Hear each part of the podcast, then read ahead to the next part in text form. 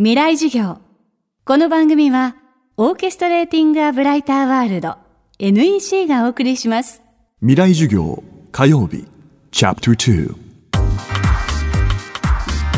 未来授業。今週の講師は、国際ジャーナリスト、堤美香さん。アメリカトランプ大統領をめぐるメディアの報道と報じられない事実についてアメリカを長年取材している堤さんに伺っていますこの大統領選でマスコミはヒラリー・クリントンの勝利を予想し続けました。なぜマスコミは誤った予測を続けたのか。狙い授業2時間目。テーマは大手マスコミの敗北。今回の、まあ、トランプさんのあの勝利というのはですね大手マスコミへの不信感が今回の結果をもたらした。言ってみれば大手マスコミの敗北とも言えますなぜかえ今回は、まあ、アメリカのマスコミ57社がヒラリーさんを支持していた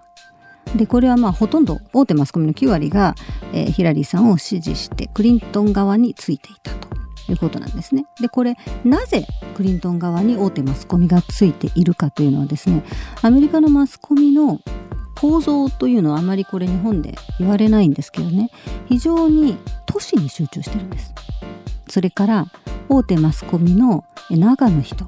記者だとかキャスターだとかこれは圧倒的に白人のエリートに集中してます。でこれはどういうことかというとマスコミがですね80年代以降に規制緩和をしてマスコミの中で吸収合併が起こって河川化が起きました河川化というのはどういうことかというと、えー、例えば1950年代は全米のあらゆるマスコミは50社以上の企業が運営していた多様性があったんです。今たった6社です。たった6社の非常に巨大な大グローバル企業の傘下にみんな入ってるわけです。だから当然企業は株主であると。でグローバル企業というのは自由貿易推進ですからもちろん株主としてクリントン側につくわけですね。自由貿易をずっと推進してきたエスタブリッシュメントの側につくと。トランプさんはそれは壊すぞと言っていたわけですね。壊されると大手マスコミのオーナーたちは都合が悪いわけです。だから、まあ、マスコミはみんなそっち側についたと、えー、そういうまあ背景がありました。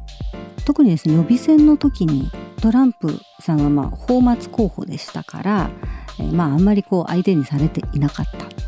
でもトランプさんは非常に過激な言動を、まあ、選挙戦略の一つとして、まあ、テレビの司会者なんかもやっていたんで非常にこううまいわけです。大衆の心をつかむような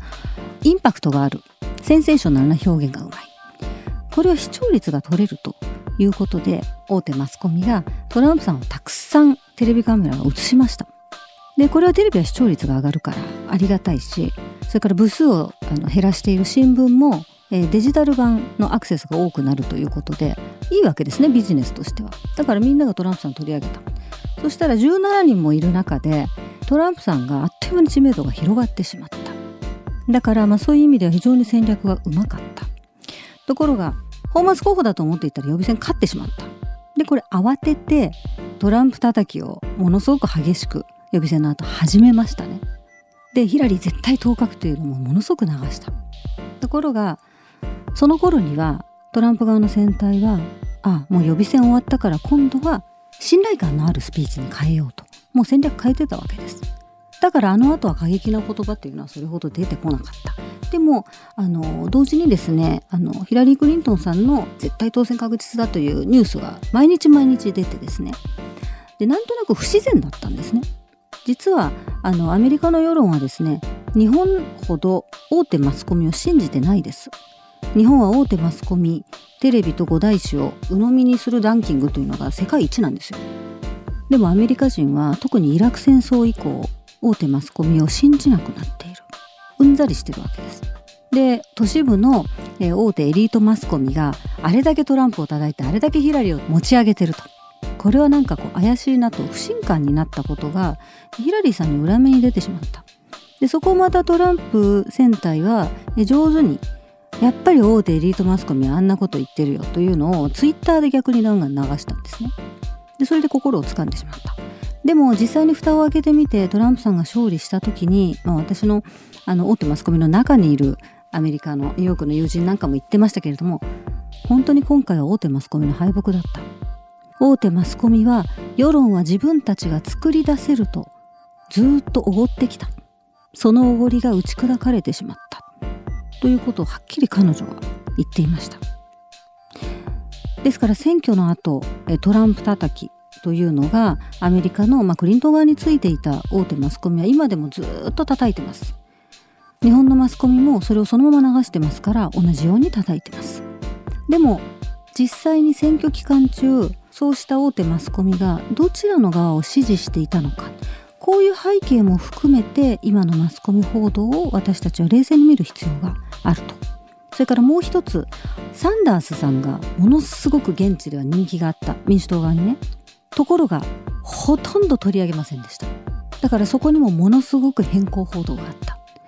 大手マスコミのニュースがもう決して中立ではないということ。あくまでも一つの側の参考意見として私たちは見てで情報を自分で選んでいく。そういう時代に来てるのかなというふうに思いますね。未来授業。今週の講師は堤美香さん。今日のテーマは大手マスコミの敗北でした。